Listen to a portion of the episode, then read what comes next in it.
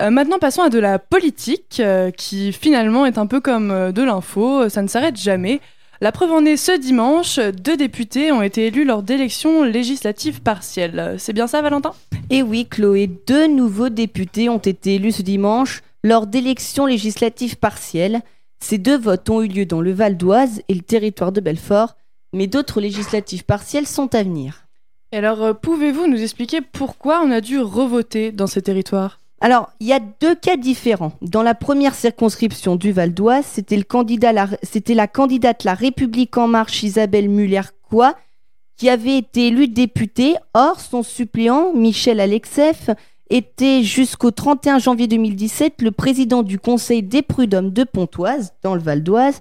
Le problème, c'est que le 12e alinéa du paragraphe 2 de l'article L, de, de l'article LO 132 du code électoral, oui, c'est très précis. Hein. Il précise que les présidents de conseils de prud'homme sont inéligibles en France dans toute circonscription, comprise tout en partie dans le ressort dans lequel ils exercent ou ont exercé leurs fonctions depuis moins d'un an à la date du scrutin.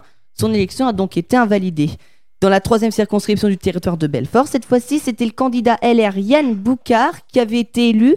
Cette fois-ci, son élection a été invalidée parce que selon le Conseil constitutionnel, je le cite, le candidat aurait fait réaliser et distribuer les derniers jours de la campagne électorale officielle deux tracts dont la présentation matérielle les faisait faussement apparaître comme émanant de la France insoumise du Front National sans l'accord de ses formations politiques. Le Conseil précise aussi en somme que si ces tracts reprenaient pour l'essentiel le texte d'une déclaration nationale de M. Jean-Luc Mélenchon et celui d'un communiqué du candidat du Front National au premier tour dans la circonscription, ils en altéraient la teneur dans un sens favorable à une participation active au second tour du scrutin en faveur de M. Boucard. Rien que ça.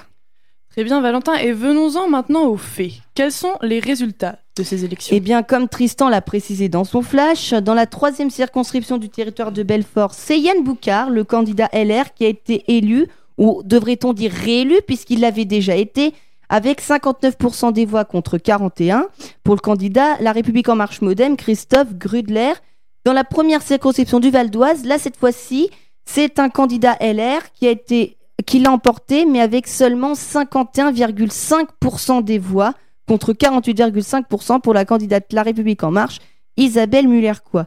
Il est à noter que dans les deux circonscriptions, la grande gagnante est l'abstention, 80% dans le Val d'Oise et 74% dans le territoire de Belfort.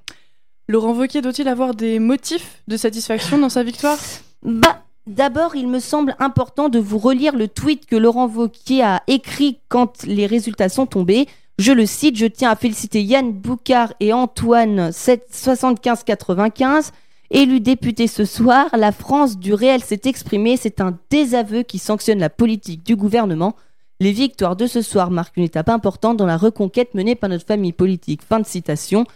Bah, je voudrais pas jouer mon rabat-joie, hein, vraiment, mais en réalité, c'est une mini-victoire puisqu'il ne récupère qu'un siège sur 577 finalement. Hein. En fait, j'ai vraiment l'impression que Laurent Wauquiez tente de se raccrocher à ce qui est positif pour son parti, et j'ai bien peur qu'il fasse un peu preuve ici de naïveté. Hein. Pour finir, la palme d'or de de la réaction à ces résultats revient à Jean-Luc Mélenchon. Je le cite Macron battu dans les deux élections partielles, l'ancienne droite bat la nouvelle droite. Le président appréciera certainement.